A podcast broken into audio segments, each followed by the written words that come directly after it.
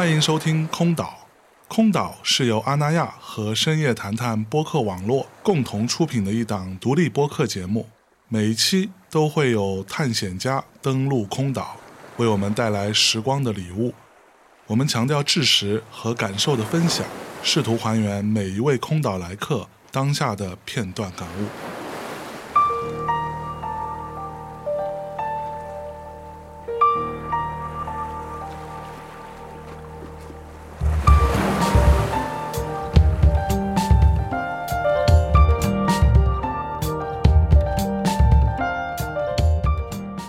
Hello，大家好，欢迎来到空岛，我是今天的收岛人象征。那么今天做客空岛的呢是两位新朋友啊，也是我一直以来都对他们非常好奇啊，一直没有机会好好跟他们聊天的两位，让我们欢迎一下陈哲以及安妮塔。大家好，我是陈哲。大家好，我是安妮塔。你们俩怎么回事啊？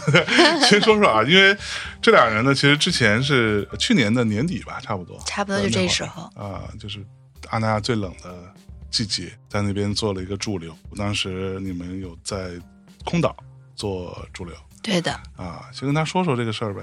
当时是怎么一个情况啊？去年底不是北京也经历了一段特别的时间，对，各种 fever 啊，对对，各种 fever，jungle fever，然后嘞。然后我们都就是在失去了一段时间的自由行动之后呢，嗯，在可以重新移动的第一刻，就呃奔向了阿那亚参加这个驻地。是。对，然后安达艺术中心也是我们的好朋友，嗯，然后在那个空间里，当时他们说，哎，有一个楼上的一个新的场地，说我们可以在那边一起工作，嗯，然后安妮她本身她也是做音乐，我是做视觉艺术的，是，所以我们想那就太好了，我们到了那边以后也非常喜欢，就在那边一起驻地了差不多十天，嗯，对。所以当时我记得他们有跟我说，哎，有两个艺术家说想要用这个空岛的地儿，然后你们也没在。我说你让他们用呗，让他们好好用，对，好就是说物尽其用。所以当时你们对空岛的这个 studio 本身的感觉怎么样？因为阿拉艺术中心本身是一个漩涡上升的那个结构嘛，然后空岛的那个场地是在比较高的地方，再往上就是天台了。对，所以其实每次去都有一种仪式感，就是要旋旋旋旋上去。你都是走着上去的是吗？啊，对的，对，是有电梯的，你知道吧？我们比较喜欢那个喜欢螺旋上升的感觉。是，然后进到那个空间里面，就像刚刚聊的，和外面其实很不一样，嗯，色调就很不一样，然后加上里面的。那种半成品的现场感，嗯嗯，给人的刺激挺强的，有很多的 spy，对，也有很多的乐器，然后那个桌子它就是一个岛在那个房间的中间，然后当时的第一个感觉是作为一个录音室，它特别明亮。啊，对，光线超级好，嗯。啊，我还记得它那个窗户外面刚好是有一首诗啊，不知道你们选这个空间的时候有没有考虑。窗外的这个有。一首梭罗的诗，然后就觉得就是这个空间给你造了一个场，然后在这个场里，它就会提示你这个信息、那个信息、那个信息。窗外这首梭罗的诗，他写的是我的生活就是一首我原本应该写出来的诗，但是我无法既把它活出来，同时又把它说出来。啊，对，火，真好 对，令人难忘。然后直到我们。都双双阳了，就回北京，对，结束了这次。你们是在那边又阳了一次，是吧？是的。哎呦喂！呃，就没有首阳，首阳，首阳，你们是首阳啊？首阳在。我们刚好这个驻留的期间跨越了，就是要经过层层关卡才可以出行的这个过程，然后回来的时候就一切的限制都取消了。OK，很有戏剧性。感觉我们先去天津转的车才过去。哦，哎呦，重获新生了呢，有点。嗯嗯，感谢空岛。是是是。哎呦哎，所以之前在那儿创作的一个成果，其实是在。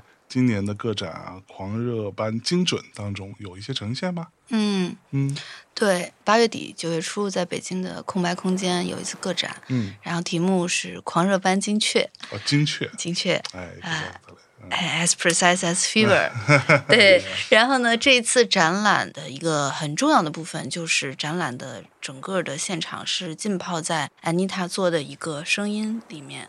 嗯，对，所以那次声音的构思以及这个展览的呃实体作品的，也就是一大组雕塑和一些摄影的一些后面的构思，嗯，都是我们两个去年底在阿那爱的时候一起工作，开始发生出来的线索。啊。对，在那个时候，嗯，我觉得我们俩有点报复性创作，几乎是那样的一种感觉，就也并没有一个很明确的 KPI，说我一定要做出什么来。这是我觉得那个驻地项目给我们很大的自由，但是正因为没有这个前提吧，嗯，然后我们双方反而在那个地方有一种就是很自在的流动的感觉。嗯嗯。但是我们也在非常的积极的再去抽自己的那个丝，在想我们 我们的那个丝怎么能织到一起？嗯，是，嗯是，嗯。所以当时这个创作是怎么样？是有一个灵感？之前我看你有说过，来自于洗碗 时候，这是你的第一个作品《向远的圆是你》，跟洗碗有啥关系呢？那个是进入展厅的第一件作品，然后也是这次安妮塔负责的这个声音的部分。其实它一方面是刚刚我说的，把整个空间罩住了，有四个音响藏在展厅的不同的地方，啊，同时它整个这个时长是和我我刚刚说的《向远的原是你》这一件视频作品做的同步，嗯，也就是你可以把它理解为是这件视频的 soundtrack，但它同时也担任了整个展览的一个 context，提供这样一个背景的一个声音。那这一件作品结构其实很简单，就是在一个红色的水面上，然后有一个光柱打出来的圆形，像月亮似的图形，然后一只手从远处逐渐的靠近这个圆形，在直到它最接近观众观者的那一刻，呃，有一个点击的动作，你才意识到你和它之间隔着一层水。这个水是真的水吗？是，这是实拍的。哦，好，实拍的就是。实际上是平面的拍的相机藏在这个水箱下面，嗯，然后手在慢慢的离开这个水面过程中，呃，手上沾的水不断的滴下，就一下两下，一直十三下，这个圆形就一直一直向远。然后形成了不断呃扩散又消失、扩散又消失的同心圆，就是水面这个信息。是这个动作本身是我之前在洗碗的时候意识到的，因为洗碗的时候有一个圆的 圆的圆的碗，圆的圆的碗 呃停在那个水槽里面，然后积了水，水龙头没有关紧，然后水一滴一滴的落下来。然后那个时候洗完碗之后，你的手很皱嘛，因为泡了，是啊，泡了以后，所以皱的时候，你的那个指纹又会很明显，啊哈，嗯，皱巴巴的，皱巴巴的，对，嗯，去指纹解锁的时候一般就解不开了，对，那个时候专心洗碗嘛。然后当时就有点连通感了，就是因为我这几年的创作一直都在围绕着的一个核心，就是怎么通过身体这个容器实现一个从。个人或者小我非常具身的这样的一些经验，连通到一个更加广阔、抽象、呃永恒的一种秩序。嗯，比如说是一种，无论是月相所象征的宇宙秩序，还是像宇宙时间这样更广阔的尺度吧。OK，所以在那一刻，我就感觉到啊，这个月亮。的圆的变化、语言缺的变化和我们手指上这个指纹，就你指纹每个人都是独一无二，都是不一样的。它是非常链接你的个体性的一个呃肉身上的线索。就那一刻，我想，呃，它可能会是一个非常非常简单，但是我希望它具有某种穿透性的一件作品。OK，嗯嗯，洗碗的时候能想到这些。对的呢，下次洗碗的时候，洗碗艺艺术家还要洗碗啊。OK，所以这个作品的声音的部分是安妮塔来做的。嗯，对的。嗯，因为这个作品是陈哲之前已经做好的一个视频，所以我当时看到它的时候就有非常多的联想。因为整个这个水韵是泛红的，嗯，然后水波是这样。同心圆扩散开，它有点像声波，然后同时它又有它这种纹理褶皱，又会让我想到海浪。嗯，所以就跟我自己感兴趣的很多关于海的联想，然后关于纹理和文字的关系，关于这个整个这个红色晕开，有一种子宫的感觉。嗯，所以所以让我产生了非常多的具体的联想，然后可能就是像写作一样的，我去想，啊这个东西它又发散到一些其他的意象上，然后这一块又发散到其他的一些意象上，嗯，然后就忍不住的也泛开了这个联想。OK，就因为我听过你的创作的部分哈，就是声音的这个部分，其实有蛮多各位同学，如果你没有听过的话，我可以建议大家去听一下，尤其是在你可以进入到一个相对比较安静和去认真的去，不是听一个流行音乐那么简单的状况下去听一个作品的话，它会给你带来非常多感官上的一些新鲜的东西。整体上来说是非常具有实验性，它有一些噪音的元素，有一些节拍，但是又不确定这样子。这个部分是你一直以来都很想要去传递的方向吗？因为我做声音基本上是两个方向的实践，一部分是现场，我一般会做一些人声即兴的演出，因为我从小就唱歌，就有这个传统。然后另一方面是从大概七八年前开始有尝试做一些声音设计，比如说电影配乐这种，嗯，所以那个时候就开始比较关注录音采样，然后这些。生活中非常具体的小的声音给我的那种听觉的刺激，这可能在我以前真的去做这件事的时候，我可能并没有那么细心的去关注他们。嗯哼。然后在这个过程中，我就发现这些声音可以和我的那种就是像写作一样的那种联想，它是可以发生关系的。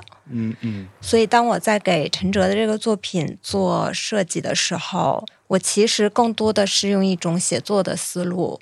在想象一些场景，想象一些其实可能和他的作品不直接相关，但是又能产生一些呼应的，比如说一些小的故事或者是什么，然后我去把它用声音表现出来。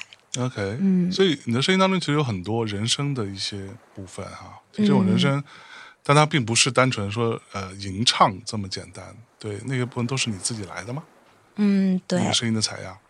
你听到的专辑里的那些人声，有一部分是我自己唱的，然后有一部分是我用软件把我唱的声音给翻译成了合成器的歌声啊。对，所以它就有一点怪异，有一点像是就是机械在唱歌的那种感觉，但它又有人的色彩在里面。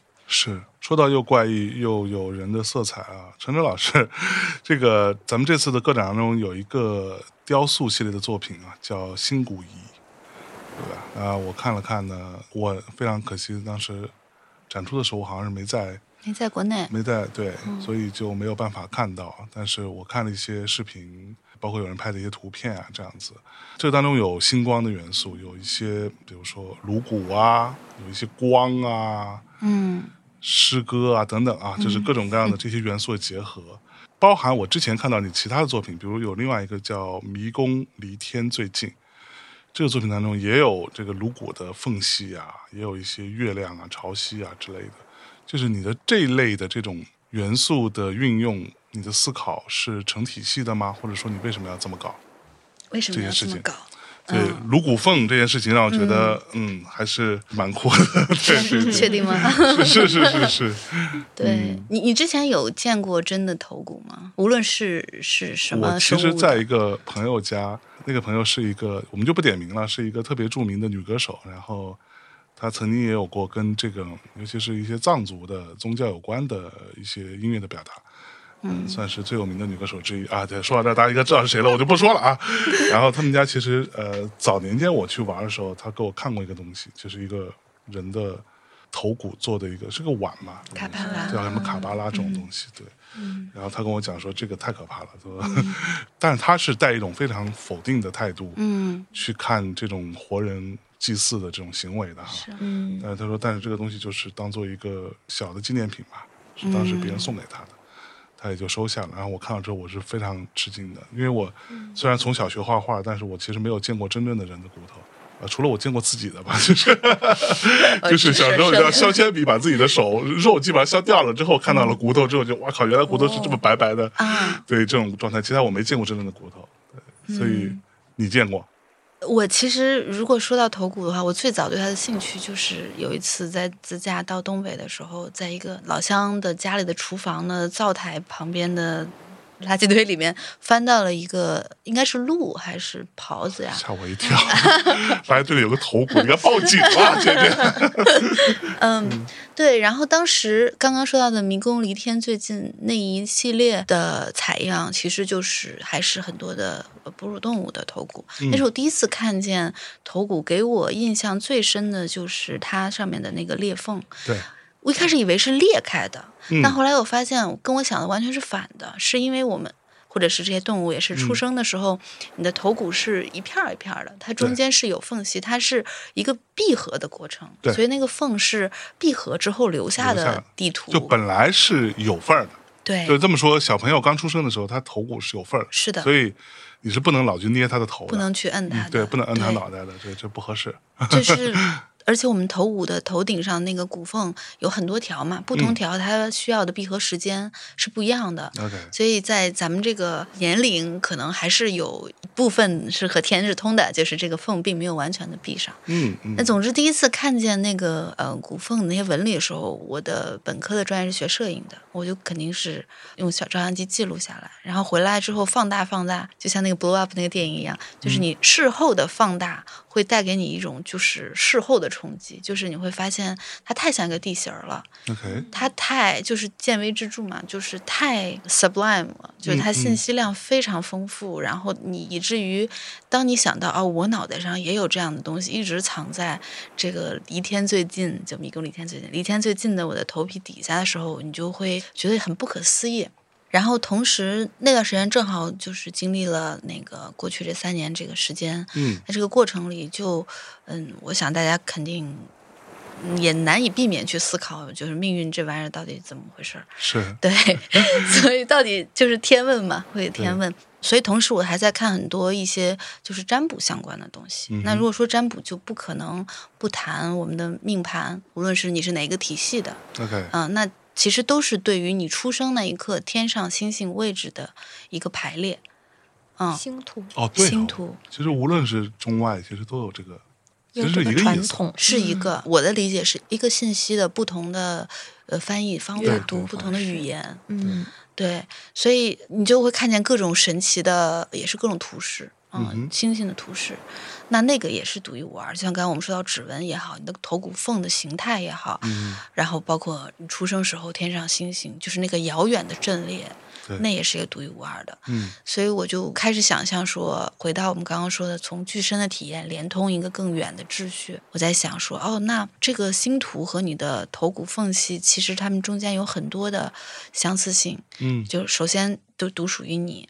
其次就是，其实你在有生之年，这二者你都不能真正理解。就你还在世的时候，你是看不见你的骨缝的。对对，然后可以看见别人的。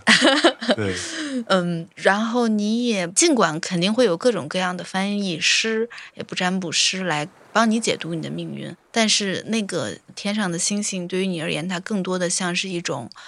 我觉得一种方向性的、抽象性的东西，它可能会告诉你，比如说你的大运哪年起，或者是啊，你这一生可能会有几段感情。对，但是波澜起伏。对的，可是具体怎么走过每一段，然后在这项跳棋从这儿到那儿是怎么去抵达，只有你自己走完这一生才会知道。嗯，对，所以有时候我也会想，就是算不算，其实可能也不是说一定要算了。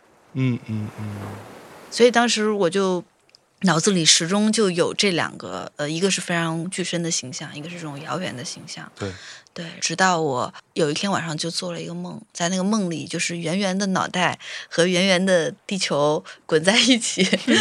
对，那一刻的时候，我突然发现，哦，原来我就是做了这么多的阅读和材料搜集过程中，经常见到的一个东西，也就是关心一切，是和我们平常。刚刚我们说的这个头骨是有很多的呃关联的，嗯嗯。那关心仪器就是也是无论在你是什么文化背景，呃什么时代，大家都会有的发明。就像所有的人，所有的文化里面都会有日晷，你戳根杆在地上看影子判断时间。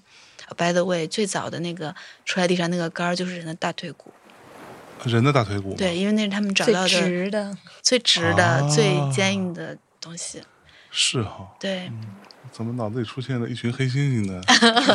黑色石碑又出现了，太空漫游了，是吧？真的，对对是的，对对对。所以其实，嗯，很多事情就交织在一起了。然后，就像不同文化都会，无论是在嗯洞窟壁画里，还是说实际的很多的文物制造里面，他们对于试图通过关心来理解命运、预测未来这件事情，渴望是如出一辙的。对。对，所以我就在想啊，关心仪器这样凝结了人类对于未知也好，这无论这个未知是个人命运的，还是家国命运的，还是整个世界命运的这样的一个判断的这样的仪器，如果可以和我们就是每个人具体的这个身体都有的这颗头联系在一起，好像是挺妙的一件事情，所以就做了新古仪这样的一个系列。是，嗯，所以是需要你去把这事儿想明白再去做吗？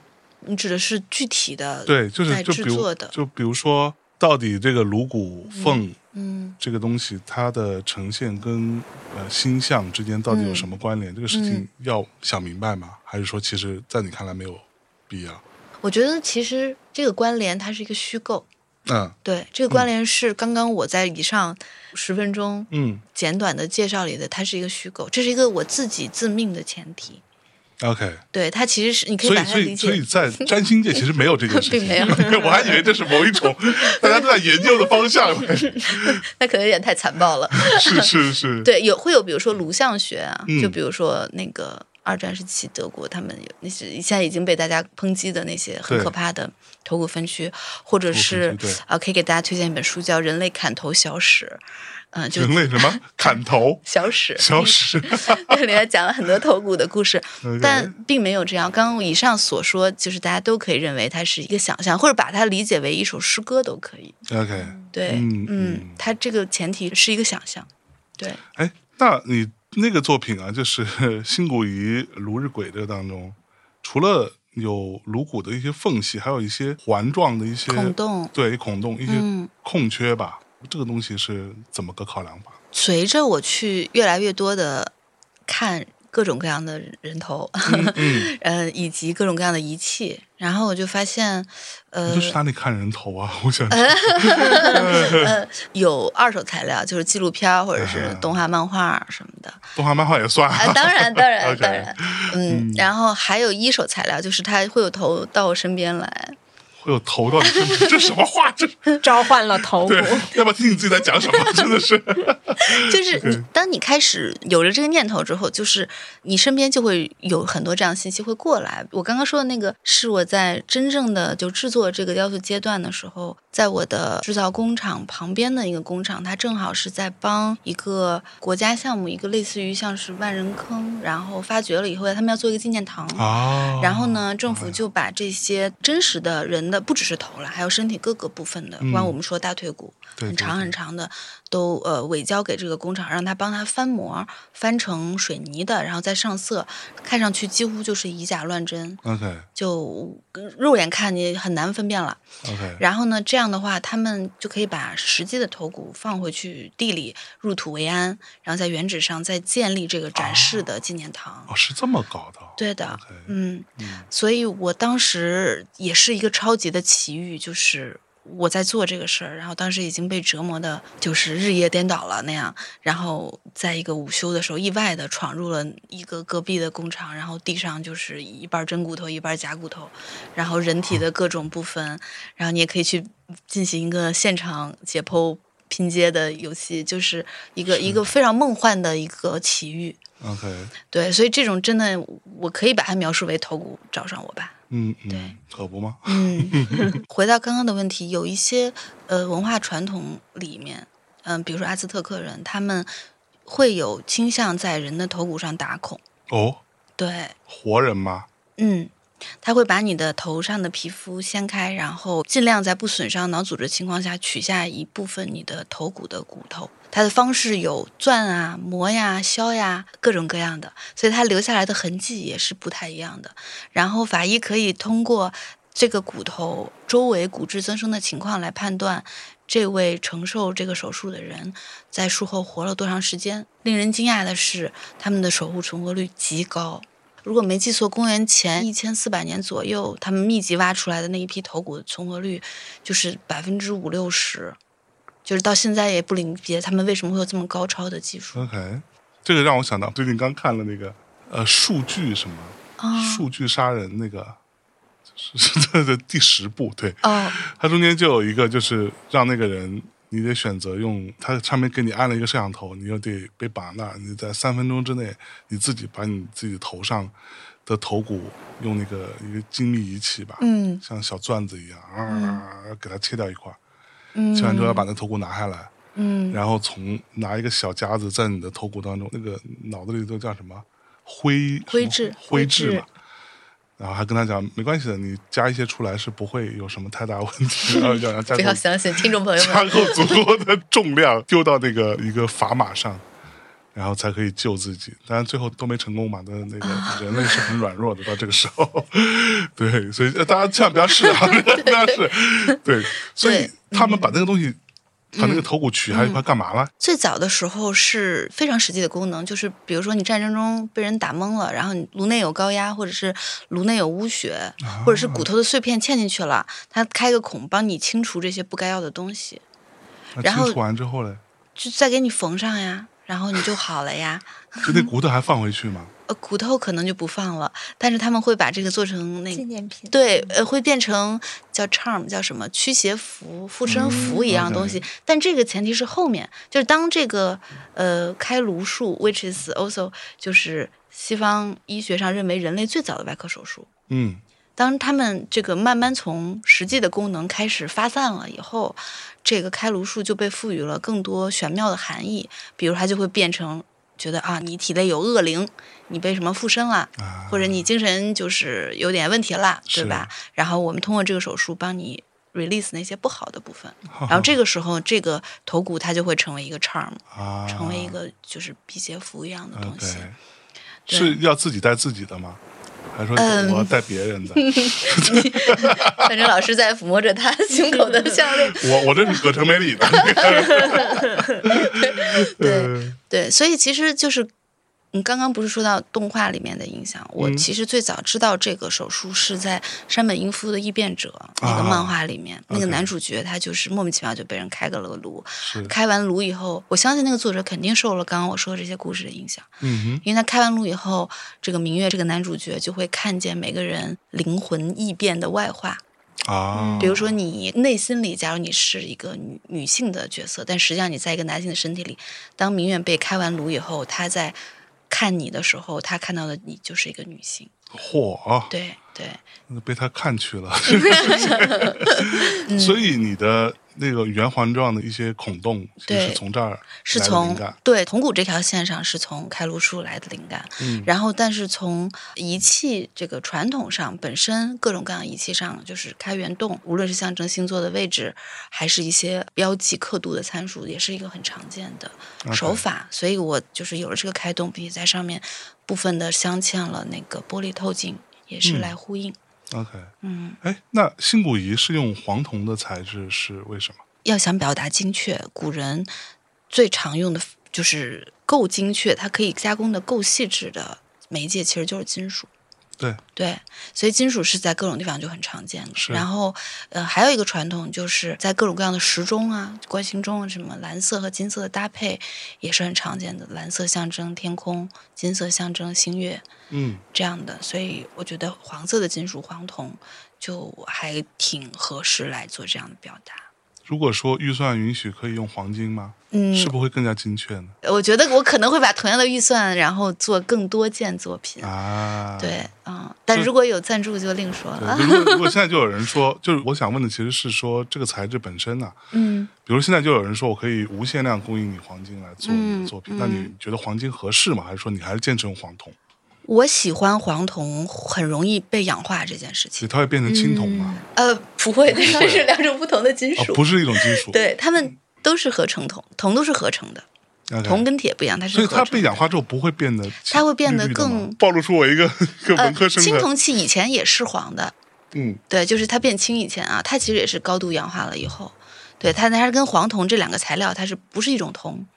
，OK，嗯但是黄铜它被氧化以后，就像比如说大家有时候会有些老的铜件儿、铜铃铛、铜面具，它就是会变成一种比较暗，然后比较就看上去像个老东西那种的感觉，不会那么闪闪的。它本身也不会，就是即便大家真的去看见这些雕塑本身，它的那种亮泽的感觉，因为我局部有抛高光，和你现在看到的一些，比如说不锈钢啊，或者是电镀呀那种新型的材料的那种亮的感觉是不一样的。嗯黄铜还是挺润、挺古典的。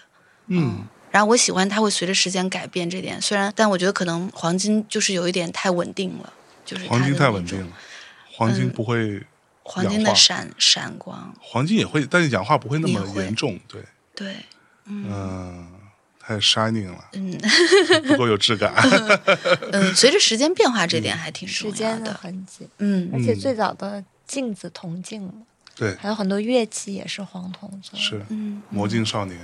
出现了，嗯。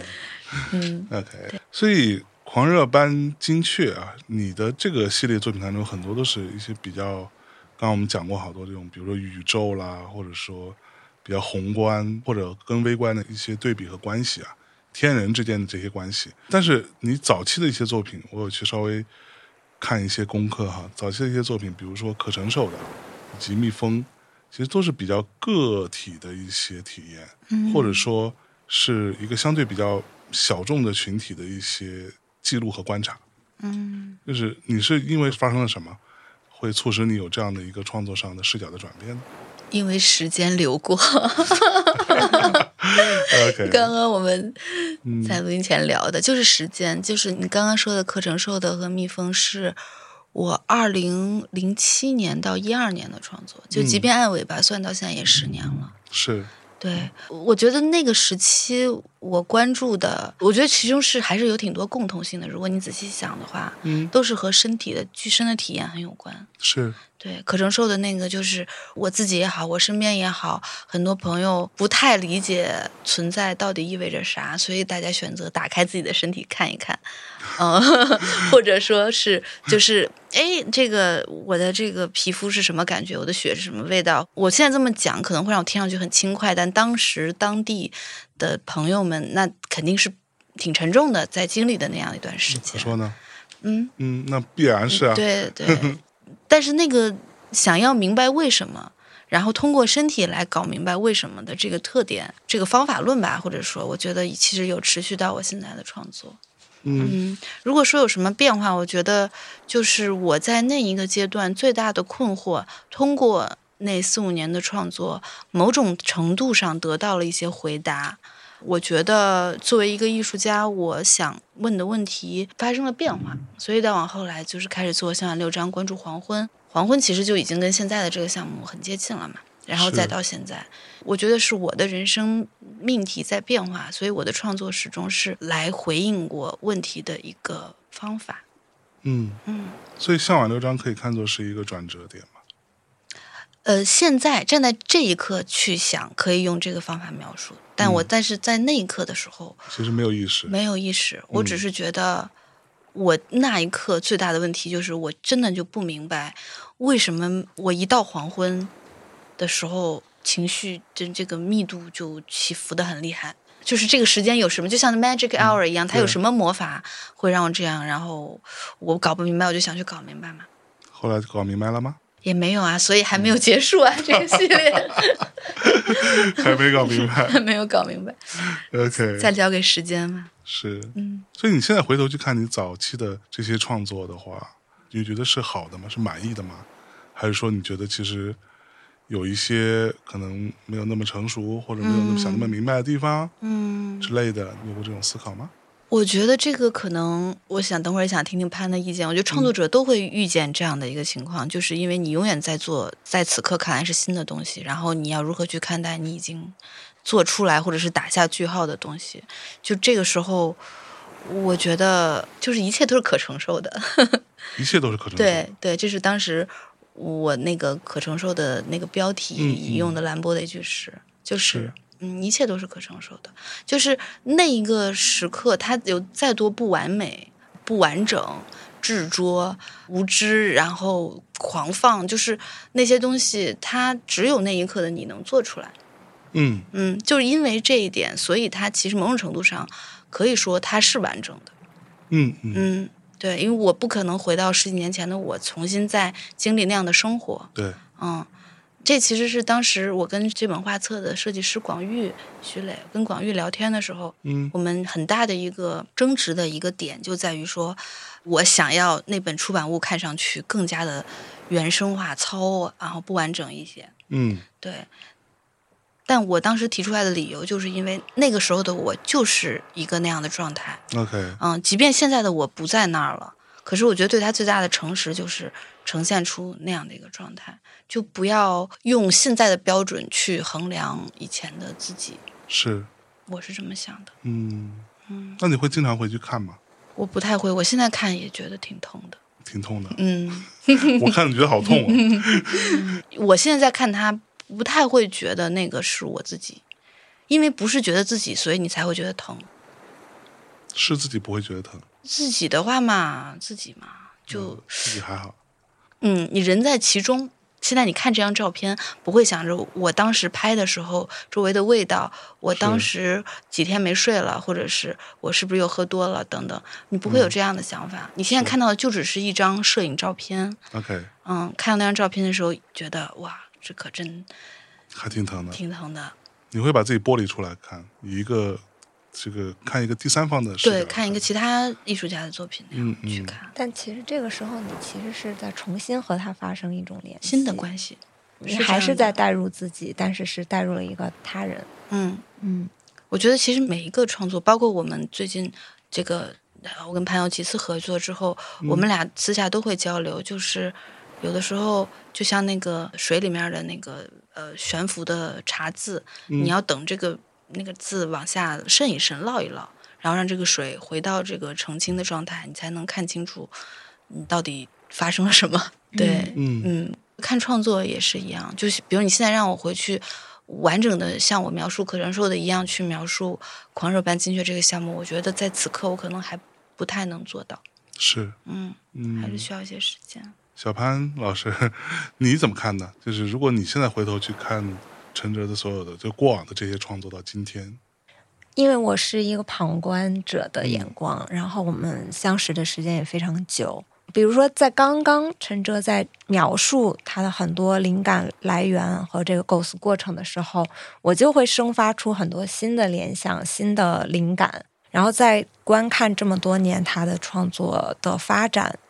我也会觉得是那种从自身出发，然后再向外扩散、扩散、扩散，然后去向更远的地方去抵达的一个过程。嗯嗯，因为你在一开始从自己的身体出发的时候，包括观看自己的身体，然后都是在试图找一个途径，然后这个途径会通往什么地方？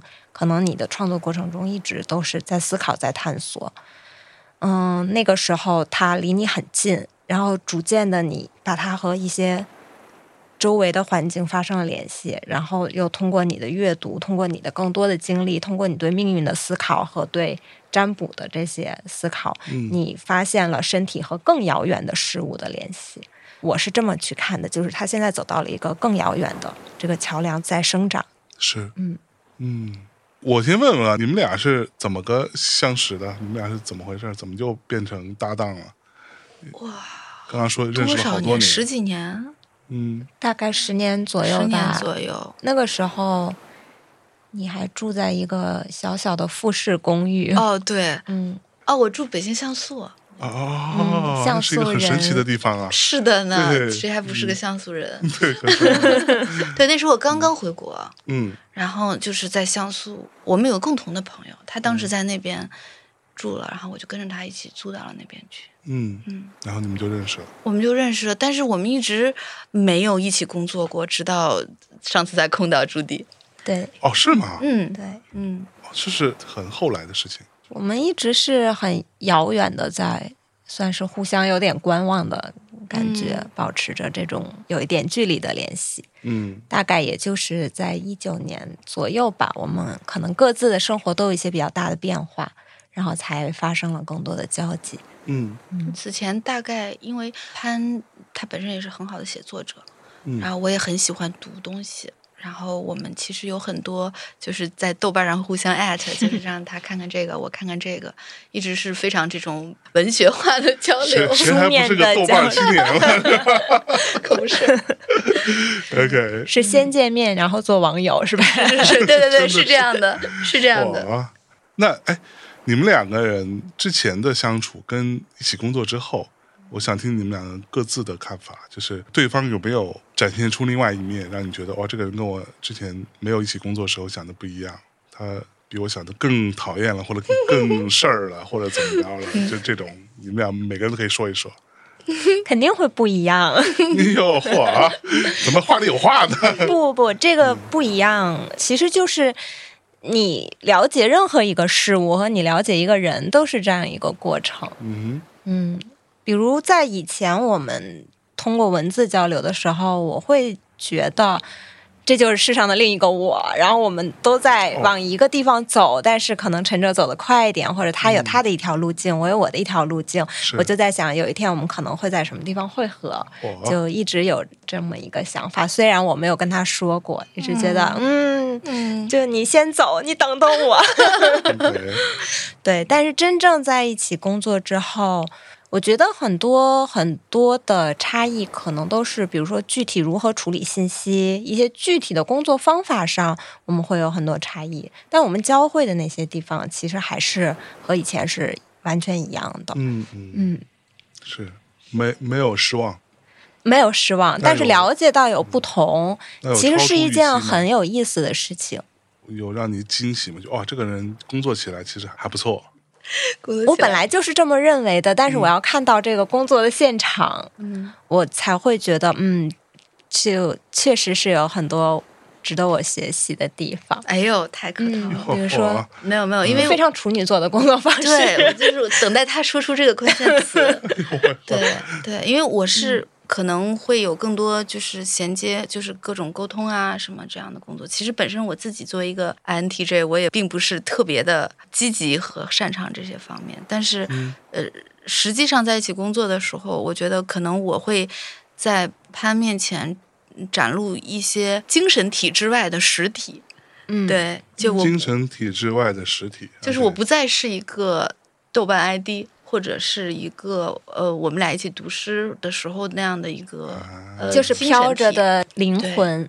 嗯，对他，对他可能不得不面对我跟人，比如说，不管是争取一些东西，还是有一些人的特质出现了。那人嘛，你就肯定是充满了缺点的。嗯，不是缺点，我觉得是 我没有。太多的去想象这个面相，而我自己生活一直非常非常的宅，就是我比较缺少这个和人交互的这个面相，所以这个面本身对我来说就是有一点陌生的。嗯嗯，所以在我想象一个和我一样的灵魂展现出了一个非常具身的人的面相的时候，我只是会觉得有一点陌生，然后觉得哇，这些东西我好像都不太擅长。嗯。就是什么大型人类补完现场啊！真的呢，真的是，我对我也需要一个葛城美里的坠儿，真的，我也需要一个坠儿。嗯，对，嗯嗯，所以我之前看到，其实你们俩这个擅长的领域都不一样哈。那之前陈哲说，你们两个在创作上各自的有各自的母语，呃，都在用各自的母语。那这个母语，当然我们可以理解为说，你可能比较偏视觉一点，他偏声音一点。但是有别的含义嘛？就比如说是一些思维上的差异，因为在我看来，母语它不是单纯的只是，嗯，就是因为比如说中国人的思维逻辑，其实你脑子里思考很多事情是用中文来思考，但是比如说你是一个德国人，你可能用德文思考，对吧？一个日本人你用日文思考，那可能你会完全不一样，你的思考的本身的它的那个语言会对于人的嗯这部分有一个蛮大的不同。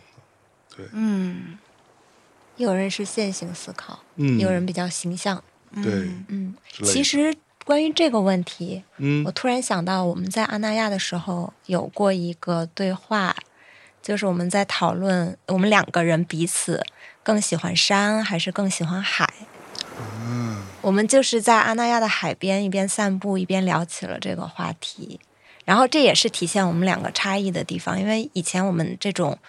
嗯，文学的交流是无法在这个地方产生歧路的。然后当时我们聊的时候，会意外的发现，比如我可能更喜欢海多一点，嗯，然后陈哲更喜欢山多一点。有，有出现了仁者跟智者的差别。嗯，山和海嘛，就是其实他们有很多相似和相通的地方。这个是我在我们的对话完成之后，我反复的去回想，然后发现的。但是在聊的时候，我们更多的是关注他们的不同，比如说海是它是一个整体，然后它是不停的在变化，很难去捕捉的。嗯，而山的地形是非常具体的，而且你可以在山间走动，你可以去看它的每一个褶皱，山里面的所有的植物、动物，它是一个非常丰富的具象的世界。嗯，但是海它有很多就是给你想象的空间。你在海面前，你通常都是想的是很多的可能性，海的另一边是什么？嗯，然后或者就是潮涨潮落，都是一些你无法真正捕捉的东西。情难经历，不好意思，进击的巨人。我在想是巨人吗？的巨人，对啊，嗯，他们用了好几百个大巨人围成墙，真的是疯了，那就是耶路撒冷啊！没有，没有，回来，回来。OK，还有没有补最后一集啊？继续。但这里面就是体现出我们两个人的其实思维也是有。不同的，如果你喜欢山，可能你真的是会非常的依赖眼睛，嗯，OK，对。而我面对海，我可能很更多的是我的想象思维，啊，听觉，OK，嗯，对，嗯，是这样的一个差异。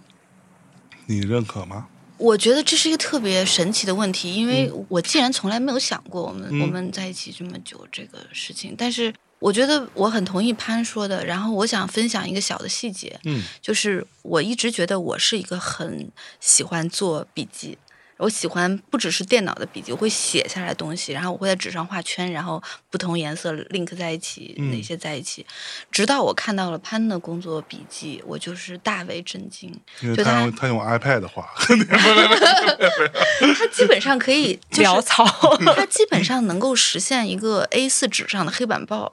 哪里过来？哪里过来？对，就是它，并不是说纯粹的装饰，当然那不可能，但它可以就是再把这些信息变成一个 chart，变成一个图表的时候，就是有极大的天赋。因为刚刚他可能说了好几次，比如我更视觉一点，他更听觉一点，但我想说的是，其实他也有就是在视觉化的时候，他有他自己的一种打引号的语言性。但这个语言性可能在我这儿这个阶段是，比如说比较偏材料的，然后偏空间的。但是其实潘在这种线索、然后点、线、面这种构成上，它其实是很有这样的嗯驱动的。我能够看到，对。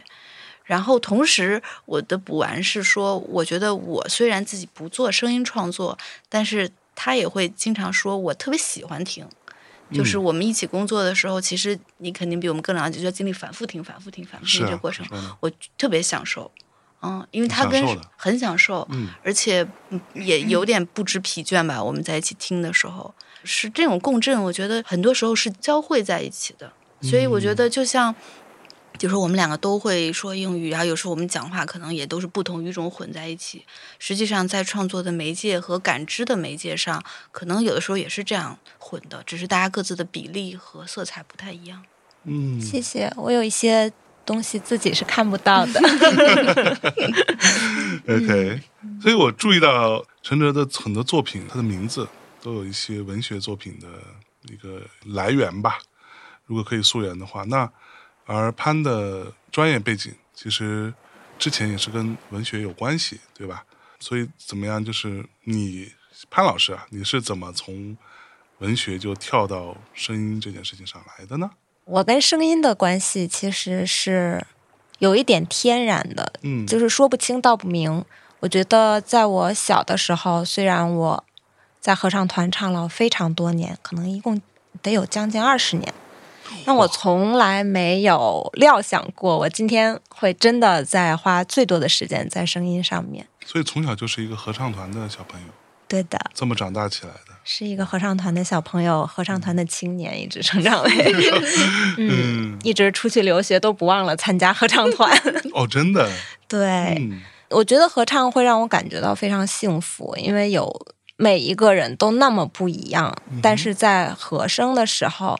每个人都要顾自己的声部的同时，又要听到别人的声音，然后所有这些声音交融在一起，那个声音又是往上走的，就好像这个声音它会创造一个类似教堂的空间，非常的神圣，就是非常干净，而且它是唯一一件事能够让我把生活中所有的具体的烦恼都忘记的一个空间，就是在我合唱的时候和队友产生的那个声音的空间。然后怎么从文学转到声音上，是因为我在荷兰念书的时候，我读的是文学，然后我会经常在河边散步。我散步的时候，我就会发现我有意无意的心情好了或者怎么样，我就会哼歌。哦，对，但是我从来都不记录，直到有一次有朋友听到了，就会说：“为什么你不记下来？”嗯，我觉得我可以记呀，然后我就开始用一个非常原始、很破的 M P 四，就开始录自己唱歌，然后录着录着就一发不可收拾，我就走路也要录，然后下雨天走在阿姆斯特丹的街道上。我会跟自己玩一个游戏，就是我就任意的选一个路人，我就跟着他走。但是那个时候我还没有读过苏菲卡尔，对，就是那个艺术家，他有一个作品就是尾随陌生人嘛。嗯。但当时我只是在跟自己玩一个游戏，然后去录下路边的人说的话。然后有时候你只是经过他一秒钟，他只是。进行了一个极其简短的对话，但是你走过去以后，这个声音会留在你的脑袋里，你会忍不住去补完一个更长的时间线。比如说那些店铺的老板，他们每天可能早上都要互相问：“今天好吗？今天好吗？”我经过的时候只是听到一次，但我会去想他们一生要说多少次。哦，嗯，然后有的时候可能小孩子跟家长的一些对话，都会让我觉得。就是生活中有这么多丰富的褶皱，这么多丰富的细节，可以待在里面，就太幸福了。然后是通过记录声音，我才注意到了这么多的细节，所以它和我的文学的那部分完全是互相激发的。对，嗯嗯，所以就开始搞两条线，就都生长出来了。OK，生活当中的褶皱。嗯嗯，哇哦，所以你需要花。一些什么时间去学习怎么样做声音的作品吗？就这个就是所谓的按照我们这音乐行业的说法，就是所谓工业标准这件事情。对，就是这个东西是你要去学的吗？还是你觉得其实也无所谓？要学，确实是要学的。所以在一开始做的时候，我对自己的信心还就确实是还不是很够。就我知道我有很多的灵感。但是在转化他们的过程中，那些具体的技术问题，包括软件的操作、录音的质量，都是在不断的通过做、通过认识新的朋友，然后去学到，不断提升标准吧。就是嗯嗯，陈老师曾经想做作家来着。天哪，你在哪儿读到的？是江湖都这么传，对吧？是是是有这么个事儿，然后后来是怎么着就开始做艺术家，不做作家了呢？我中学的时候就是莫名其妙，就是作文写的很好。莫名其妙还行，这就是天赋，不是莫名做。我因为我觉得，嗯，所谓的真正的好的写作和你在一个班级里老师认可认为好的写作，有时候并不一定重合嘛。嗯，对。但那个时候大体上不太重合。对，嗯，那个时候我就我的一个内部的叛逆的方法就是偷偷写一些我自己觉得。有意思的事情，嗯嗯，然后就有了这个呃想当作家这样的一个狂想，但很快我就会发现，我不太适合去写一些有起承转合。我其实，在叙事上非常薄弱，这是为什么？我跟潘之间大部分的文学交流，可以说八成以上吧，是跟诗歌有关的。OK，嗯嗯，我对叙事有一点，我很喜欢读，但我不太能够完成它。嗯。我好像也没有很大的兴趣去有一个这样完整的叙事。OK，嗯，然后在那个时候，我就发现，呃，同时我对于视觉上的刺激是有反应的。嗯，对，然后我就会想说，如果我的这个文字的这个表达，就想说这个语言它只是选项之一的话，我可不可以用视觉上也来完成我的创作？所以当时我申请我的本科是在洛杉矶念的，我当时申请那个学校的作品集，其实是一个。图文集，就是它虽然是我申请的是摄影专业，是一个摄影的集子，但里面每一张照片都配了一堆字儿。现在想起真的是太羞耻了。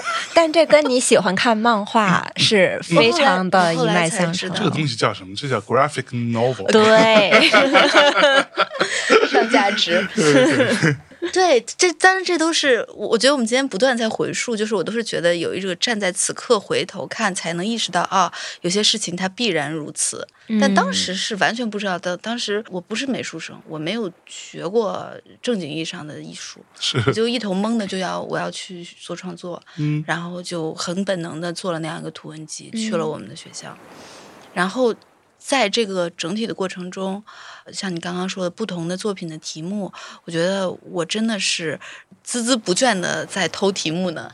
就是我的各种的题目，就是这次是博尔赫斯，然后之前里尔克，然后各种各样，就是我我无法停止在我的视觉创作中去植入这样的我对一些文学创作的热爱，然后以此来完成。然后同时，我发现我的很多的工作方式为什么能够跟潘一起，呃，有很多的交叉点，就是因为。我的一些锚定我的点，实际上还是来源于文学的。即便我刚刚可能会说了很多，大家听上去觉得视觉上很刺激的东西，嗯，但那个可能是一个工作的偏前台的部分，或者是偏后期的部分。但是更早期的时候，我们分享了很多跟星星或者星座有关的诗歌，跟太阳有关的赞美歌等等，是那些东西完成了我的一个基建。嗯，我觉得是这样子。是，对。所以，我就可能确实是一个从根儿上的文艺青年。我想起我们这次合作的最初的缘起，是陈哲给我在去年夏天的时候给我打了一个电话，说我做了一个梦，我给你讲一下。不是他刚刚讲的那个梦，但是是他就是梦到自己在一个非常黑暗的像隧道一样的空间里面在摸索。然后我可能现在记得不是非常清晰了，嗯，但是我记得你在黑暗中，你说你听到了我的声音，我跟你说，我们掷个骰子吧，对。啊，这个骰子，所以我所以后来在讲到占卜的时候，我就想起了这个你讲的这个梦，然后你再往前走，你又看到这个空间里面亮起了一些光，嗯。嗯，然后我发现我掷的那个骰子，某种程度上是一个夜光石一样的东西，我掷到哪儿哪儿就亮了，就是它自己是发光的，嗯哼，对，所以它不只是一个命运的缩写，它还是一个发光体，嗯。像走了一个迷宫，嗯，在梦里玩了一个游戏通关的那个感觉。然后来潘就想到了那首诗，嗯哼，哪首？骰子一掷，嗯，就是不会取消偶然，马拉美的那一首。嗯，妈呀！所以女生之间的交流会是这样的，嗯，你不会跟朋友打个电话说？我男男直男是不会的，直男。然后谁给我打电话说：“哎，我做了一个梦。”我说：“滚！”是 not my fucking business。对直男这件事，但是我觉得这个，我刚刚开玩笑。我觉得作为艺术家来说，其实是我也见到过很多艺术家，其实是在我看来，他们有非常超出常人的一些敏感性的这个部分，而且他们甚至在一定程度上是非常。强调或者说尽可能去保护这种敏感，对于生活、对于周遭的一些事物的一些最直接或者一般人可能感受不到那种巨大的反馈，这个东西是很珍贵的。那但是有的时候会有一种可能性，就是大家可能跟我碰到的艺术家们有关系，这种敏感性会让他们有很长时间会陷入到一种比较负面的这种情绪漩涡当中去。你们会有这样的可能性吗？嗯，每天呢，每天每天呢，每天每天呢。此刻引用的是张悬，对，对我们前然看了一个张悬的那个 talk，已经是他现在用本名以后了。呃，也是大概也是其他呃，在一个 talk 上，让别人问他会不会感到沮丧什么，会不会没有信心？嗯，他的回答就是每天呢，每天每天呢。嗯，哦，对。我觉得这是你刚刚用一个词，我特别喜欢，就是说这种高敏感性，其实要保护它，真的就是它其实不太具有什么用，就是它不是说对吧？你就是你攒积分，然后你攒够了，你换个机票或者是什么的，它真的是它的这个。所谓的这个用途是非常滞后，而且要几经转折才能在你生命中稍微有一点点闪现的。所以它在日常里，它确实大部分时候不能说是负担，是个任务。嗯，对，你要背着它，但是同时你又很喜悦，但你又很辛苦。是的，然后你要消化它，嗯，转化它。其实我突然想到一个，包括跟你之前讲自己构思的那个过程都很像。我觉得我们是活在界面上，就是不是在一个东西的里面，或者在它的外面。包括就是包括对于敏感这件事情，就是你会放大很多的信息。但是你如何去保持一个平衡？就是我既看到这个信息在增长，同时我又只是在它的边缘待着，我不是被它就是 overwhelmed 的就完全包围，但我也不是完全的跳出来。对我能够在这个边界上实时的把我的敏感所接收到的那些东西转化成其他的信号。嗯嗯嗯，这也就是创作的过程。是，嗯，但是在很长时间里，我都做不好这件事情，所有的创作一直都是滞后的，就非常慢的一个人。嗯，对，因为我一直在消化那些信息，一直在它里面。OK，对，直到我发现我要一直保持在它的边缘。很容易就被吸进去，但也很容易就完全的跳出来，然后不再理会这些东西。有很多人出于保护自己就是这么做的。我的一些朋友，我也会观察到他们。比如说我，我也是这样。这是一个确实是有效的自我保护。嗯嗯。对，但是它可能确实不是我想要的。是。嗯嗯。我觉得我们还是很不熟练。我们非常这个，我们还是非常不熟练。但可能还是要比。十几年前要稍微熟练一点点，一点点。熟练是好事儿。这个我记得是我最早学开车的时候在思考这个问题。嗯，对，就是人如何驾驭一个大于你的东西。嗯，那当时我觉得很神奇嘛，哇，我竟然能够这么快的在路上移动。对，然后我就在想说。因为我发现我每一次去学，因为我考了很多次驾照，但是我发现 听到了什么？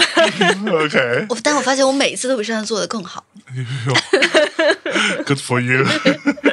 然后，然后我就会发现，我因为为什么我之前一直开不好，就是我很喜欢看嘛。那你做学摄影的，你一一直是很 active 的在看，那你看的时候，你就没有很好的在看，好好开车嘛。然后我就发现，哦，我越来越熟练了。我最终拿到了第七次还是第几次拿到了驾照的时候，然后 你考了那么多次啊，妈呀！还是在美国，你可以想象。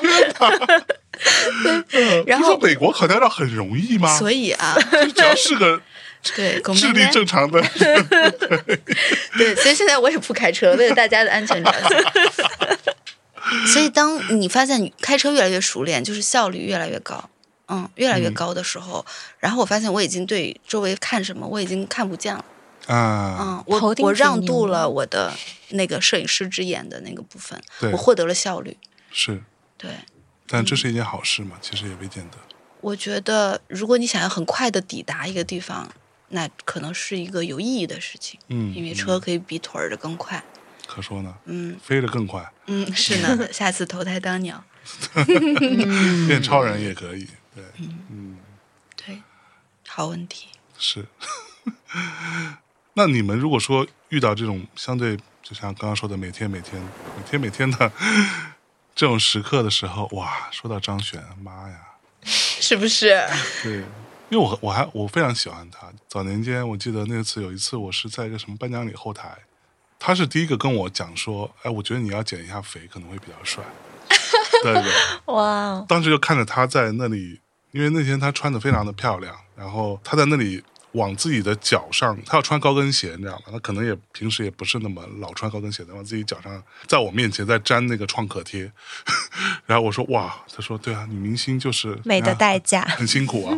然后看了看我说，我觉得你要减减肥，可能会你要运动一下，可能会。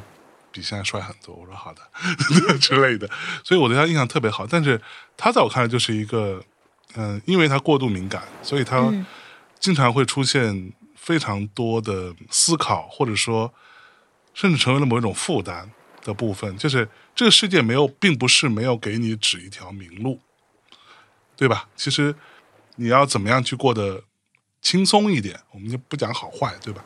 轻松一点，或者说让自己开心一点，或者让自己。比较容易去适应它的规则一点的话，这个世界不是没告诉你一个路径的，那只是你愿不愿意嘛？张悬在我看来就是他不愿意嘛，对他莫名其妙的就 是不愿意，他他其实可以非常非常顺利的可能在很多年前就比现在要大得多的 super star 了，但是他不愿意。那在我看来，就是因为他有这种很大的负担，这个部分在这里，就他内心有很多他敏感的部分，或者说他的思考、他的观察、他的一些巨大的震惊反馈给他的内心。那这个东西，我不知道你们两位你们要怎么办呢？就是遇到这种状况的时候，你想过说我要自救吗？我要跳出来，我要让自己更加的 chill 一点，不要那么沉溺在其中，还是说你你习惯了跟这个东西相处，它也就是这样啊，这就是生活，对吧？是会有这种时刻吗？有，就此刻，就最近就在思考这件事情。对对，因为。我不知道大家平时对于一个艺术家或者是音乐人的想象是什么？嗯，就是我经常在想，就比如说你翻开一个课本，然后给你讲艺术史的，然后你会发现，如果你能最后落得一句话，甚至是一个图注，就已经很不错了。嗯哼。但是你想，就是一个人漫长的，像潘说的，他可能每天说你好你好，然后每天说你好，要说一辈子。一个艺术家的创作是一辈子，他最后的一辈子。如果还是有幸的话，它可以被凝练成一张画或者一件作品下面的一个图注。但实际上，他如何度过自己这一生中的每一天，是他自己要去承担的部分。嗯嗯。就是我一直以来都对于，呃，我特别喜欢看艺术家访谈。或者是就是包括就是咱们这些播客，就听大家后台的这些故事，是因为我对于那个具体的一天，就作为当事人来说，我是更可以共振和感受到的部分。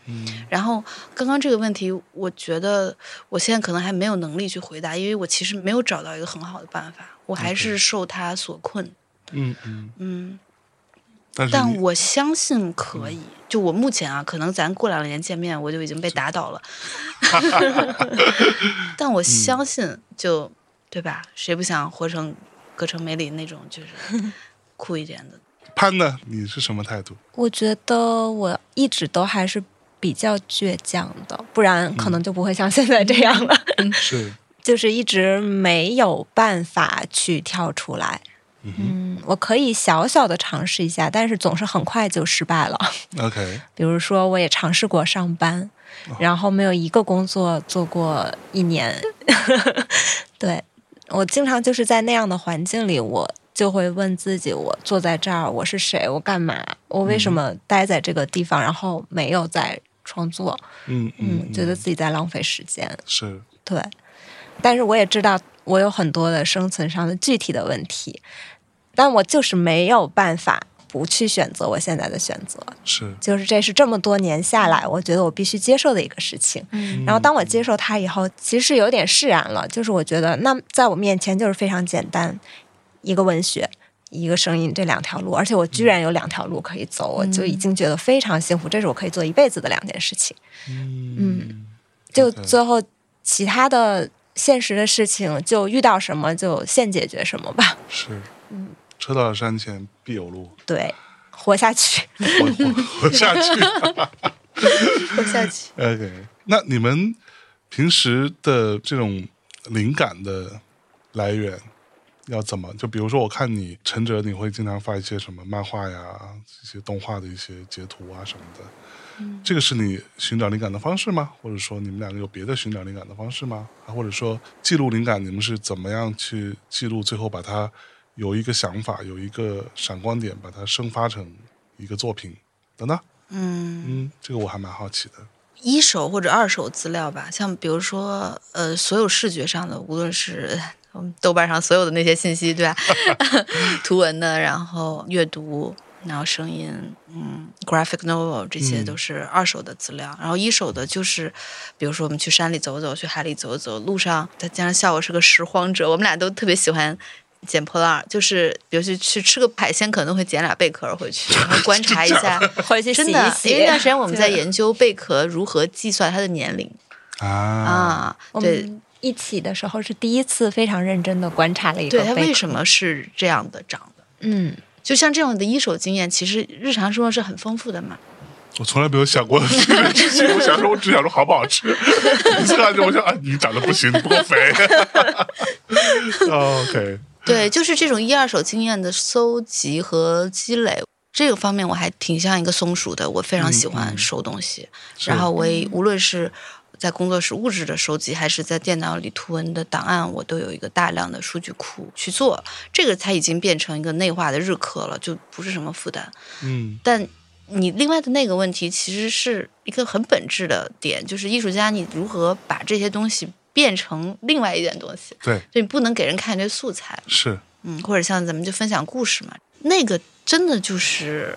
我觉得就是命运，就 是要怪就怪你的命运吧。就是你想一个事情，想的足够久，嗯，聚精会神足够久，他一定会给到你的。就是你，但前提一定是你要一心一意的、专心致志的去思考它，它就会以某种方式出现在你的眼前或者脑海。嗯，无论是它转化为一个声音，还是转化成一个图像，或者是就是。你路过一个人的一句话，就那些东西，如果你抓住了，它可以支持你可能未来三五年的工作。嗯嗯，但前提就是你前面所有的工作都有认真在做。这样的话，他闪现那一刻的时候，你才会对他抱以百分之百的相信。对，因为没有相信，就没有后面所有的事情。是，嗯嗯。这就是我要向你学习的地方，因为就是就是这个像松鼠一样囤积的过程，我也会囤，但是我囤的非常的随意。我的本能就是我囤到一个东西，我立刻就要转化，我总是立刻就要把它内化成是我的东西。但是最后我会发现，我漂浮在那里，就只有我的想法，然后这些想法没有和他们的来源发生非常坚实的链接。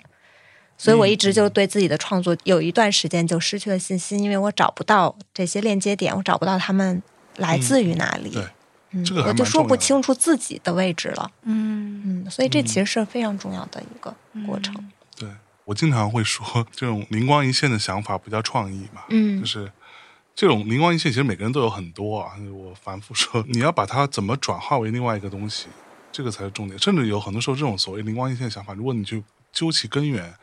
看他那些点子、那些元素吧，都是最普通的、最基础的东西，就是人类世界随处可见的东西。其实，真正伟大的作品，很多时候是从这些东西来的。嗯，但它的转换过程是一个非常有趣的过程。这个东西，我我特别同意陈哲刚刚说的，它其实你要一直想它，它其实像是一个酿造的过程，像酿一个酒一样。我们就举例子，这个过程当中，你是要有一个时间、有一个发酵的过程。嗯，但它究竟发酵成什么，跟你它本来的东西以及你给它那个酵母是有关系的。就它到底是个什么菌群，嗯，在里面，然后你要等待它去发酵。但是你这过程当中，如果你干了别的事儿，或者说，比如说，哎，你觉得，哎，我就哎尝尝，你把它 把它皮儿啪嘣给开开，没机会了，可能就就没机会了。这个事情就它就已经坏掉了，或者它变掉了。嗯，对，那这个在我看来是。很漫长，同时也是很痛苦的一件事情，因为你要，因为你不知道它什么时候能酿，不知道什么时候能好。然后你，它是一个今天经常讲所谓延时满足，它是一个非常延时满足，甚至延时都未见得满足的一件事情。对，所以我老我老觉得做艺术家真的哇好难哦，真的是一个。你需要养一只或者两只猫来陪 来陪伴你度过。是哈，是的，嗯。所以，那接下来有什么新的创作吗？有什么新的计划跟大家讲讲？对，接下来我想非常严肃认真的休息。对，因为我们真的是很认真的刚过了这一年的工作，就刚刚说从去年开始有这个想法，到一路，然后包括后面项目不断的。Evolve 不断的演化，嗯，然后我们都有很多的学习和成长。现在我们需要让我们这杯水稍微静一静，然后呃，让它再回到澄清的状态。虽然我的这个本能已经，我的脑子的后台已经开始有一些模糊运算，对，但我知道我要等一下。嗯，对的。然后休息，你呢？我现在还是处于一个比较亢奋的状态。嗯，因为在创作的过程中，我觉得是因为我之前等了太久，嗯，所以现在就是这一年的工作让我有一种就是齿轮启动了的感觉，所以他现在我还没有感觉到他需要停下来，是，我觉得他还需要再转一转，嗯，然后包括创作中会有一些我觉得可以延伸的东西，比如说我在声音里面用到了很多的人声，然后我以前就有想要写。做声音师的想法。嗯，所以我觉得现在是一个非常好的时机去尝试它。声音师是什么？把诗歌用声音表现出来。比如说你在读一首诗的时候是线性的嘛？嗯，我要把它组织成声音，我可以把这些句子词组拆碎，让它们重叠交错。是，甚至一首诗自己可以和自己对话什么的，就是有很多可以尝试的，是我现在能想到的一些方式，但还没有做出来，所以我现在就需要去 做。是，嗯，好厉害！我最近在读一本书，我刚刚跟你们聊完之后，我其实就想着我得回去尽快把那本书读完。那本书给我的感觉跟你们这个展览啊，或者说做的一些事情有点像，但其实完全不是一个东西，气质上有一点点共通的地方。我推荐给大家，也是我一个朋友推荐给我的。之前我并没有很好的在读，我大概读了三分之一吧。那本书叫《本巴》，本巴，本巴，那刘亮程的，这跟刘亮程之前的作品完全不一样。它是一个看似是架构在一个蒙古帝国的传说的这个基础之上，但是它是另外一个东西。嗯，等于说有虚有实的一个写作，我觉得你们可以看一下，没准可能会有一些。奇怪的玩法，对，对，其实我看那个时候，我还想说，哇，这个东西好神奇啊！就是看着看着，我老是在想说，如果有人能够把这个世界用一种抽象的方式做一个表达，也是蛮有趣的一个可能性。对，但是它是一个很严肃的写作，它不是一个网络小说，大家不要会错意。我在空岛是不会推荐网络小说的，也很少推荐漫画，好吧？OK，行，差不多，那今天就这样，非常感谢两位来到空岛做客。也希望我们之后等你休息完了，嗯。啊，对啊，等到这个你们之后再有机会，我们再来空岛，我们再来聊一些别的事情，很期待，好吧？期待再感谢大家收听，拜。拜，拜。拜拜。